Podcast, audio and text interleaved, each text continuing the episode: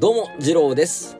この番組は、お庭屋さんの二郎が世界の様々な問題を猛スピードで素通りし、何気ない日常を季節と緑を添えてお伝えする雑談式バーチャル散歩系ポッドキャストです。寒い。どうなっとるんですかね、これ。えーつい先日まで僕、半袖で行けますみたいなことを抜かしとったと思うんですけれども、めちゃくちゃ寒いですね、今。うん、こうもね、こう、温度差が激しいと、花もね、いつ咲いていいのかわからんくなってるみたいでね、えーまあ、今咲いちゃいかんだろうみたいなやつがもう咲いてたりするんですよ。うん、まあ、狂い咲きって言うんですけど、まあ、こういうの見てるとね、まあ、温暖化とか、あの、異常気象とか、言われるじゃないですか。まあ、人間が悪いんだよな、と思うとですね、なんか、申し訳ない気持ちになったりしますね。なんかごめんな、みたいな感じになっちゃいますけどもね。どうしたもんでしょうかね、これね。まあ、うん。うんまあ、暦の方参りましょうか。ええ、ちょっと遅れておりますけれども、えー、石器は小説、時効でございました。北風、木の葉を払うと。このような季節でございました。えー北風が厳しくなってですね、この葉を散らす頃となりましたね、と、まあ、こう申しておるわけでございます。またね、えー、どう書くんかいねっていうのはですね、えー、タイトルにしておりますけれども、漢字の一文字目見ていただきたいんですけれども、咲くと読める漢字が入っております。よ、たまにね、この、お名前なんかで、えー見かけたりしますかね、この字は。えーこの字の意味はですね、はじめとかですね、始まりとかですね、えーあとは元に帰るという意味がございます。えーじゃあなんでこれを北と読むのかと言いますとですね、昔の中国の考え方でですね、干支をですね、干支、十二支の干支ですね、えーを方角に当てはめる考え方があったんです。その時にですね、北に当てはまるのが、まあ、ねでした。一番最初のねが、えー北に当てはまると。えーまあ一番最初なので、まあ始まりという意味を持つこの漢字が北を指すようになりました。あとはですね、この漢字はですね、1日とも読めます。えー月の初めの日のことでございますね、1日。これ漢字、えっ、とね、携帯でね、1日って変換するとこの漢字出てきますのでね、えーやってみてください。うん、まあ葉っぱが散った後の落葉樹というのはどこかこうね、物寂しげな風情があるもんですけれども、皆さんの周りにもね、結構あると思いますけれどもね、お時間ある時に、えーちょっと足を止めてですね、この落葉樹の枝を見ていただきたいんですけれども、えーところどころ、やはりこうね、少しだけこう膨らみがあると思います。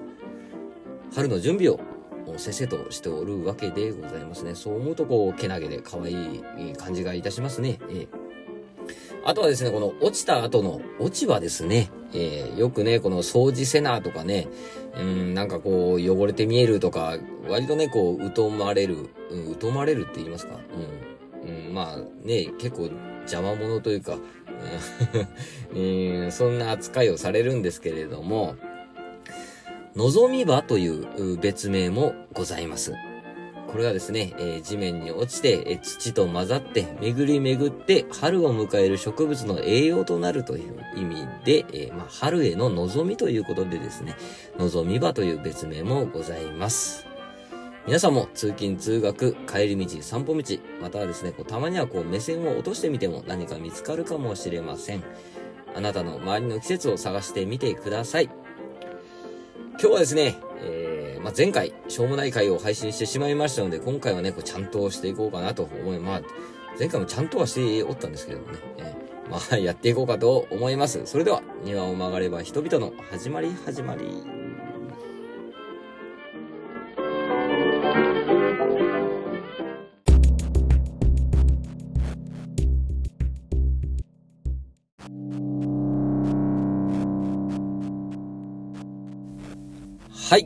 本編でございます。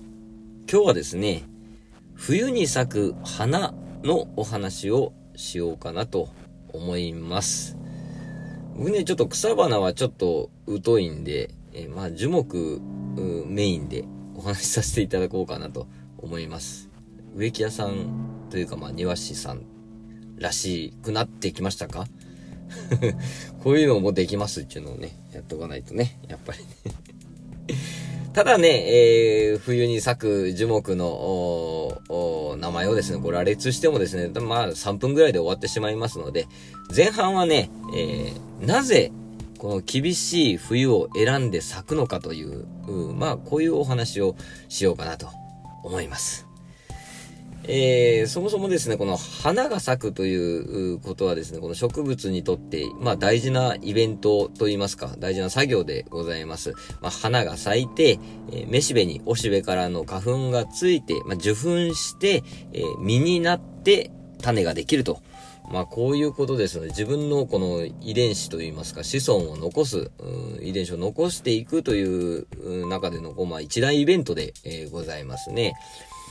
えー、まあ、この花粉を、この、まあ、めしべにつけないといけないんですけれども、植物は自分でね、こう歩いていって、こう、ペットこうつけるわけにはいかないので、えー、この花粉の運搬を何に頼ってるかっていうので、こう、分ける分け方もあるんですね。えー、まあ、簡単にざっくり言うとですね、風媒花っていうのと、超倍化、中倍化というのに、えー、分けることができます。まあ、他にも、こう、いろいろあるんですけどね。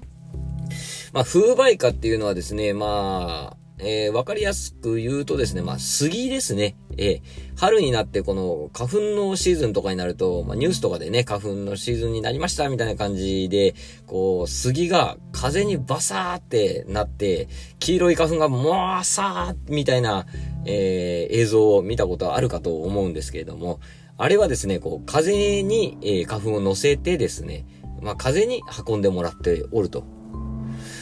うーん、まあ、言ってみれば、まあ、当てずっぽうみたいな感じですね。数じゃ当たるんじゃねえか。あわよくば受粉してくんねえかな、みたいな感じですね。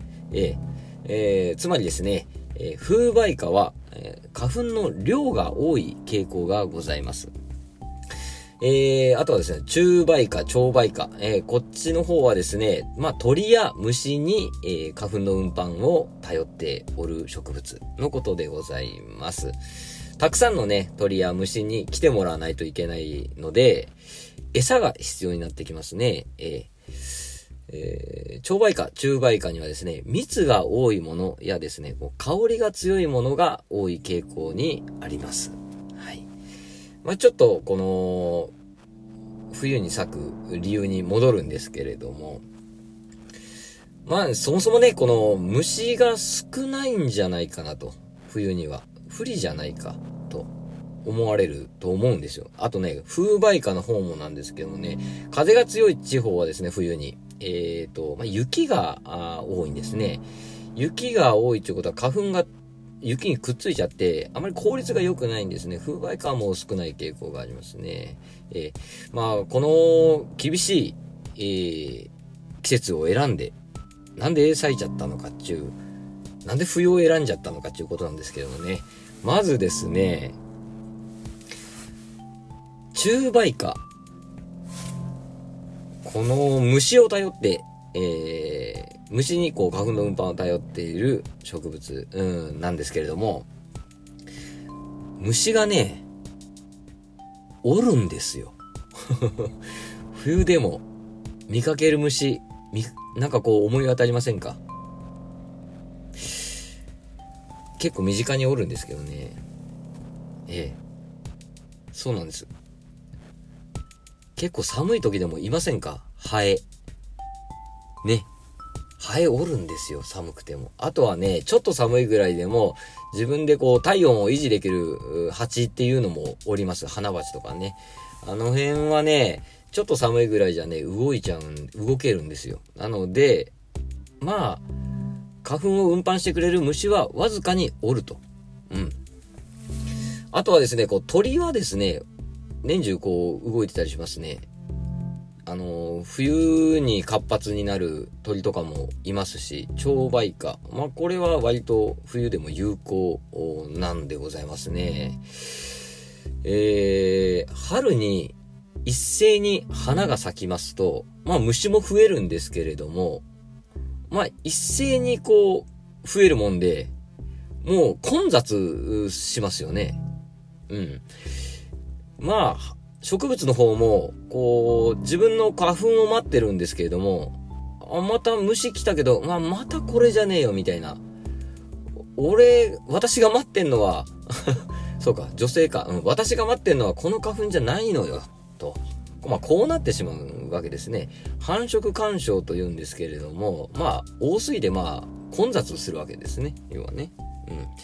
それを避けるために、冬に咲く植物はですね、この、冬を選んだというわけでございます。つまりですね、冬に咲く植物は、賢いんですね。えー、頭いいんですよ。うん。そう考えたらね、やるじゃんってなりますよね。もう、そんな混雑する、するぐらいだったら、ピンポイントで効率がいい冬に咲いてしまうと。まあ、運んでくれる動物は少ないですけど、こっちにかけようということでですね、冬に咲く植物はですね、賢いということが言えると思います。後半はですね、えー、まあ、この植物を、うん、まあ、紹介と言いますかね。うん。何種類かあげてみようかなと思います。えー、植物が冬に咲く理由でございました。ありがとうございました。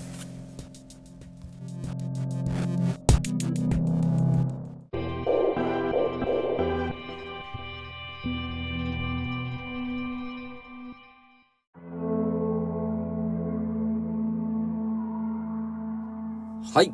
後半は冬に咲く樹木の、まあ、ご紹介といいますか、まあ、簡単にね、代表的なものを何種類か挙げていこうかなと思います。まずですね、冬のま代表的な花といいますか、うん、椿でございますね。ええー、ツツジ木、椿科の植物でございます。常緑樹ですね、えー、花の時期は2月から4月でございます。日本原産の木でございまして、日本中に植栽されております。自生する北限は青森県津軽郡でございます。ねえ、やっぱこう寒いイメージがありますからね。え実はですね、この材木としてもね、えー、結構優れておりまして、硬く均質で摩耗に強いということでですね、工芸品なんかに、えー、使われます。えー、将棋の駒とかね、あとは串とかですね、あとはそろばんの玉なんかに使われたりもいたします。花言葉は、控えめな優しさ、誇りです。なんか、いいですね。花言葉を添えるとね、こう、お庭屋さんらしさが、いいかも、ね。続きまして、えー、何話か前に、2話ぐらい前にちょっとお話ししましたね。サザンカでございます。椿の仲間ですね。辻木、椿科の、おー植物でございます。花の時期はね、椿よりちょっと早いです。今の時期咲いてるかと思います。自生する北限はですね、山口県なんですよ、実は。え、九州、四国、山口に自生しております。割とね、あったかい地方の植物なんですけれども、まあ今はね、え、たくさん園芸品種が、えー、出ておってですね、まあ寒い地方にも植えられておると思います。これがですね、花言葉がですね、えっ、とね、ひたむきさですね。あとは困難に打ち勝つという うん、花言葉がございます。椿とね、サザンカの、愛のことを今掛け合わせてですね、缶椿というのもございます。缶椿という名前なんですけども、どちらかといえばサザンカ寄りの植物でございます。うん、これ、もう、ありますね。このサザンカと椿の愛の子。もうございました。続きまして、またね、えー、椿の仲間なんですけれども、茶の木です。はい。えー、お茶の木ですね。原産はインドとかベトナムとかね、中国西南部とか言われておるんですけれども、詳細は不明でございます。おそらく中国なのではないかという説が強いです。意外とね、花知られてないと思うんですけどもね、白色のね、こう、椿に似たあ花が、えー、10月から12月ぐらいに咲いて、今咲いてるぐらいかな。お茶はね、割と葉っぱね、有名じゃないですか。お茶にしますからね、そりゃね。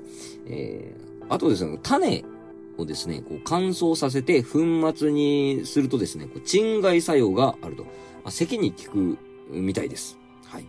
花言葉は、純愛、追憶でございます。かっこいいですね、なんかね。続きまして、えー、ビワでございます。果物有名でございますね、ビワ。バラモクバラ科の常緑樹でございます。花の時期は11月から2月ぐらいですね。えー、まあ、白色の花が咲きます。小さいんですけどね、割とこうまとまって、わさっとこう、咲きます。この花、白色なんですけども、だんだん黄色くなっていくにつれて、香りが強くなっていきます。うん。ビワはね、長崎が有名ですね。えー、実はですね、この葉っぱも種も実も薬効があることからですね、大薬王樹と呼ばれておると。大薬王樹ですよ。大きい薬の王様の木でございます。はい。すごい名前ですね。花言葉は音話と治癒でございます。はい。大薬王樹らしい花言葉でございますね。えー、続きまして、僕がね、好きな木でございます。老梅です。はい。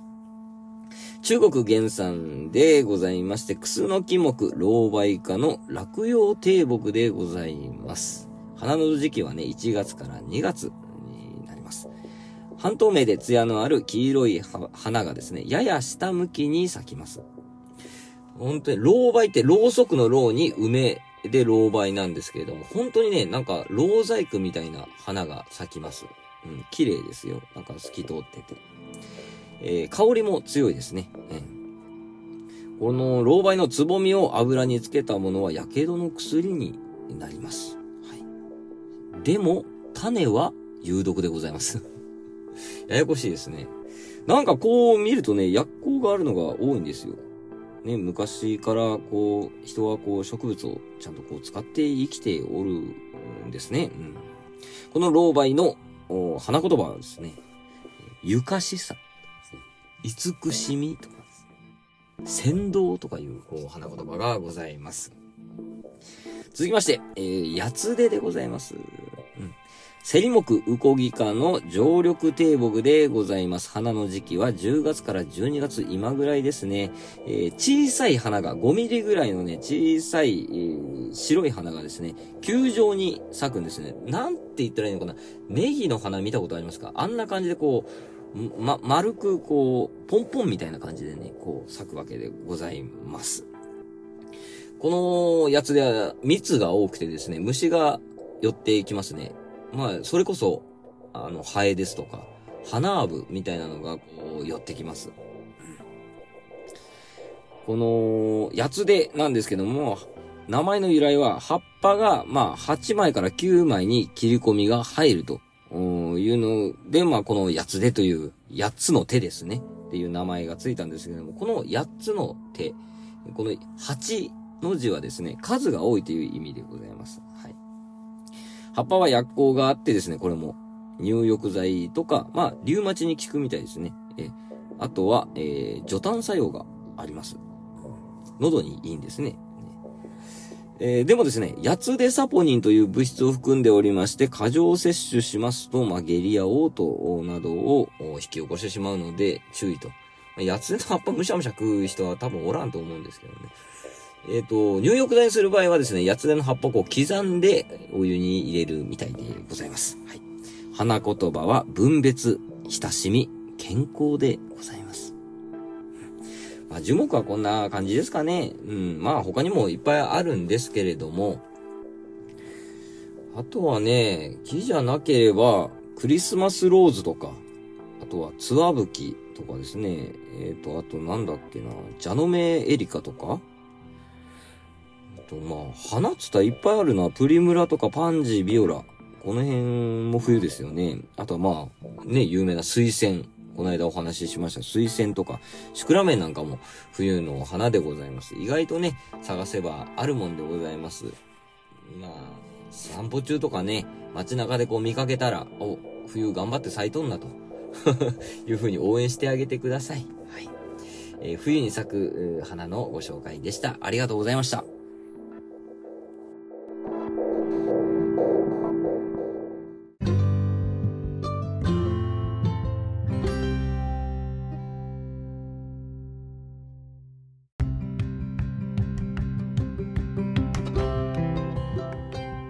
はい、総括でございます。今日は冬に咲く樹木のご紹介をしましたが、まあ、こんなんでいいのかなと思うけど、ね。うん、はい。二郎の全力でございました。うん、難しいですね。えー、最近もね、えー、まあ、ポッドキャストいろいろ聞いておるんですけどね、仕事中にイヤホンして、いろいろ聞いておるんですけどもね、なかなかね、感想とかもつぶやけずに、一個一個ね、本当は、なんかこう、つぶやいていきたいんですけれども、ツイートしていきたいんですけれども、なかなかね、えー、今ちょっと忙しくて、ちょっと、半ばパニックになっておりますので、うん、まあ、困ったもんでございます。というわけでですね、総括も、まあ、面白いことも何も言えなさそうなので、この辺でおいとまさせていただこうかなと思います。ご意見、ご感想等ございましたら概要欄に、えーお便りフォームございますので、えーそちらから送っていただくか、えー番組、ツイッターアカウントまで DM いただくか、どちらでも大丈夫です。お待ちしております。えー、またはですね、このハッシュタグ、ウォガレバでつぶやいていただければ、ジロー飛んでまいりますので、よろしくお願いいたします。番組と合わせてね、えー、ツイッターアカウントもフォローお願いいたします。とね、評価もお待ちしておりますので、ありがとうございます。またね、えー、あの、ご感想つぶやいていただいたのね、ハッシュタグのコーナーとして、えー、また、次回にでもまとめてお話ししようかなと思います。いやー。なんですかね疲れとるんですかね疲れていないはずなんだけどな。なんか案件が多いだけで、頭の中で整理できてないのかな。うん、頑張っていきましょう。もう今年もね、残すところあとわずかでございますんでね。皆さん、体調気をつけてね、頑張っていきましょう。長々とお聞きくださりありがとうございました。次郎でした。またいつか。